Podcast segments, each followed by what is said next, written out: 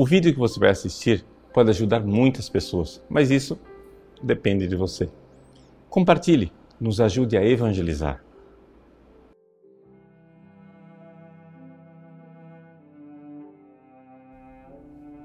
Em nome do Pai, do Filho e do Espírito Santo. Amém. Meus queridos irmãos, no Evangelho de hoje, Jesus é interrogado a respeito do reino de Deus. Ele responde: O reino de Deus está no meio de vós. Essa é a nossa tradução litúrgica, que não está errada, porque é uma das traduções possíveis. Porém, ao pé da letra, o que nós encontramos no grego é o seguinte: Rebasileia teu, o reino de Deus, entos humin estim. Está dentro de vós, entos. O latim da Vulgata traduz corretamente intra vós. Está dentro de vós. E é interessante nós pegarmos também este aspecto de nos darmos conta que o reino de Deus, ele está dentro de nós porque Deus está conosco desde sempre. Aqui, fundamental para a gente interpretar este evangelho é a experiência de Santo Agostinho. Santo Agostinho era né, um estudioso, um filósofo, ele buscava a verdade, ele buscava Deus e, no entanto, depois de ter buscado tanto a Deus na filosofia, nas belezas da criação, nas realidades que estavam lá fora, ele, com 32 anos de idade, se converte e descobre que Deus estava dentro dele.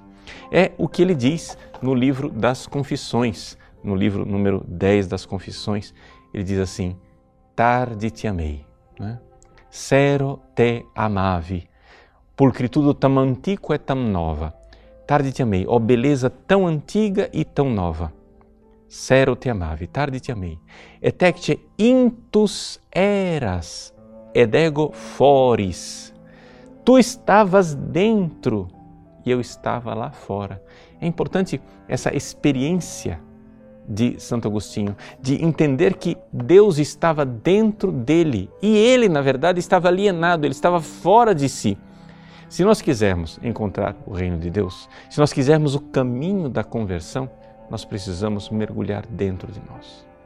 Não porque é, Deus está dentro de nós como se fosse um, um panteísmo, Deus é tudo e eu sou Deus também, nada disso. Não. Existe um habitante, um hóspede de nossa alma que está lá e está querendo ser nosso amigo. Santo Agostinho é, coloca esta experiência da busca de Deus de forma muito clara quando ele diz assim: Eis que habitáveis dentro de mim e eu lá fora a procurar-vos. Disforme, lançava-me sobre essas formosuras que criastes, estáveis comigo e eu não estava convosco. Esse é, o contra, esse é contraditório, essa é a, a dificuldade da gente entender isso que Santo Agostinho nos expressa. Deus está conosco, mas nós não estamos com Deus. Aqui no Evangelho de hoje, Jesus está lá, com os fariseus, mas os fariseus não estão com Jesus. E você?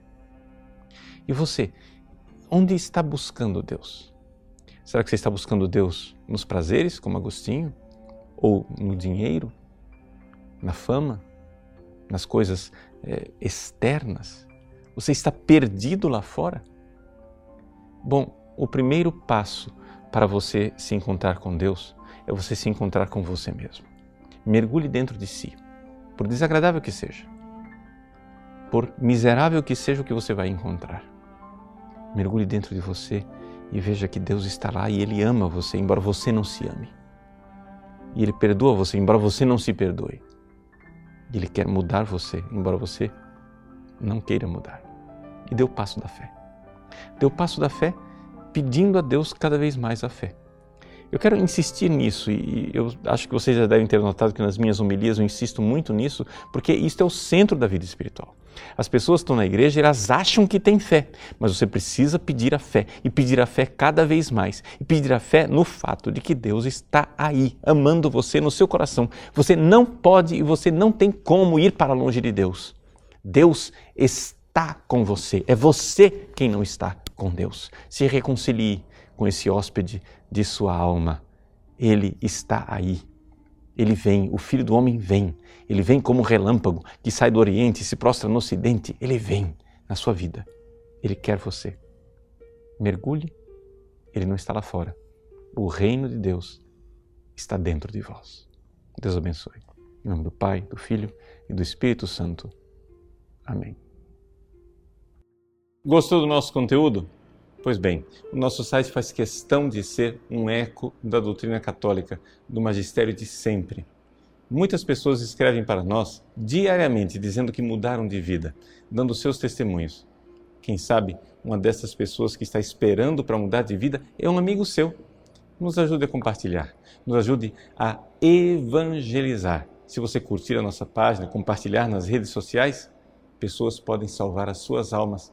Deus usa instrumentos tão simples para transformar os corações.